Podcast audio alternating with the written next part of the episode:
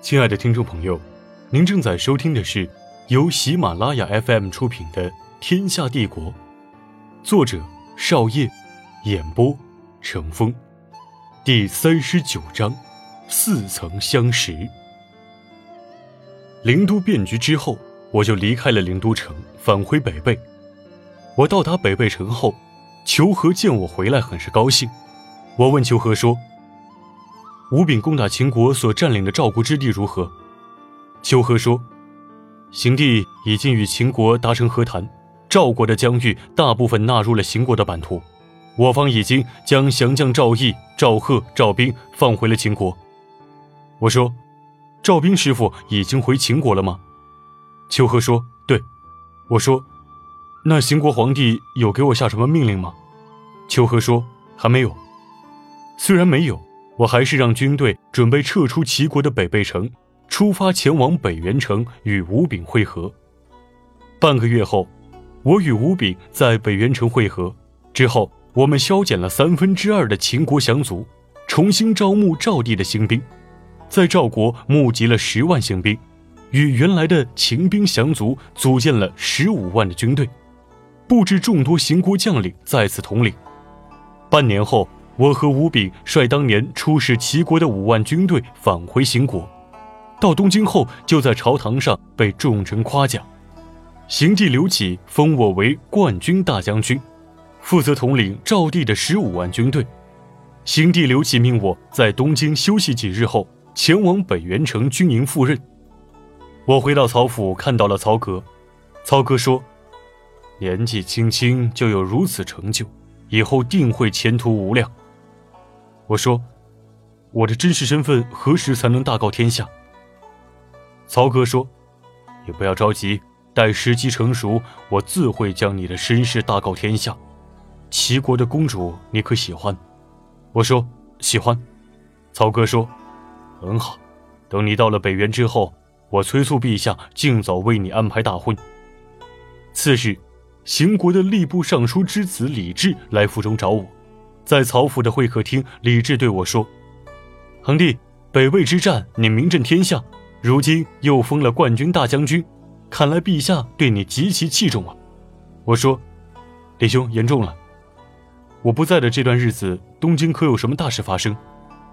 李治说：“东京没什么热闹的事，你的师傅赵兵回秦国了。”我说：“此事我听说了。”李治说：“还有就是王思被斩首了。”王胜回国了，听到王思被杀的消息，我很吃惊。但这个王胜又是谁？我于是问李治说：“王胜是何许人也？”李治说：“王胜就是丞相王敬家的长子。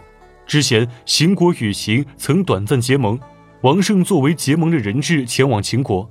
此次归国后，由于其弟王思的事，因而陛下未给其任何封赏，现居在家中休养。”我说。这个王胜为人如何？李治说：“王胜年纪比你年长十余岁，他善于待人，与王思性格相反。”我说：“那改日我要上府中拜会一下。”李治说：“陛下刚给你加官进爵，你此时去丞相府不好，不如这样，明日我把王胜约出来，你们酒楼相见便是。”第二天，我按照约定来了酒楼，我在二楼等着。很快就在楼上看到了李治，我看了一眼他身边的人，越看越感觉似乎在哪里见过，但一直没有认出来在哪见过。之后两人很快就上了楼，到了楼上，李治开始为我和王胜互相介绍了一番。之后王胜说：“久闻曹公子气度不凡，今日一见，果然一表人才。”我说：“王公子见笑了。”不知王公子可曾到过舒国？王胜疑惑地说：“曹公子何出此言？”我说：“看王公子有些面熟，但实在想不出来在哪里见过。”王胜说：“在下从未去过舒国，我本人倒是去过秦国做了几年人质，舒国确实没有去过，因而公子不应该见过我。”我说：“可能是我搞错了。”之后我们三人闲谈了一会儿。分别之后，我总是感觉这个王胜貌似在哪见过，但还是记不得是谁。也许真的是我搞错了。几日后，求和随我一同前往了北原。之后在车里，我和求和无意间聊起了此事。求和说：“王胜如何断定自己没去过蜀国就没见过你？”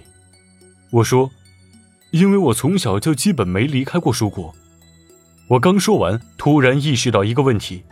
求和看我似乎明白了，就说道：“他怎么会知道你没有去过其他国家呢？说明他调查过你。从目前来看，此人绝不像你说的那么简单。”我也意识到了，正如求和所说的，但王胜的过往我也只知道一点而已。一个月后，我顺利到达了北原城。北原城郡守亲自出门迎接我。郡守说：“曹公子一别多日，如今加官进爵。”没有忘了在下吧？我看他如此说话，瞬间愣住了。我实在想不起这位跟我套近乎的郡守是谁。我尴尬的笑着说：“不知郡守尊姓大名？”郡守倒好像没有看出尴尬的气氛一样，说道：“在下郝安啊，曹公子不记得在下了吗？”我还是想不起来，只好不好意思的说道：“不知是在哪里见过。”郝安说：“还能哪里？”当然是在洛城，我这才恍然大悟的说道：“你是洛城郡守？”郝安看我认出了他，他随即整理了下衣着，说：“正是在下。”我说：“郝大人，当日城门前有些匆忙，因而忘记了郝大人的容貌，实在不好意思。”郝安说：“曹公子不必在意，当日也是在下匆忙，未能在洛城好生款待你。今日来了北元城，我已让人备下佳肴。”然后，郝安笑着脸侧身说：“请。”我和裘和相继进入了北原城内。宴会上，郝安有些喝醉了说：“曹公子，你看我从洛城郡守转到了北原城做太守，虽然感觉是降了职，但其实比以前的境遇好了太多。”我很是惊讶地说：“此话怎讲？”郝安说。以前在洛城，离东京很近，因而做事总是要小心翼翼。如今到了北原城，离东京很远，在这里，我想做什么都可以，不用再像以前一样担惊受怕了。郝安边说着边喝着，很快就喝醉了。我让郝安身边的人送他回府，我和裘和正准备转身离开，郝安身旁的副将说：“大人，你们休息的地方在同文馆。”之后，趁我们身后的人说：“你们还不给曹公子带路？”亲爱的听众朋友，您正在收听的是由喜马拉雅 FM 出品的《天下帝国》。本集播讲完毕，欢迎继续收听。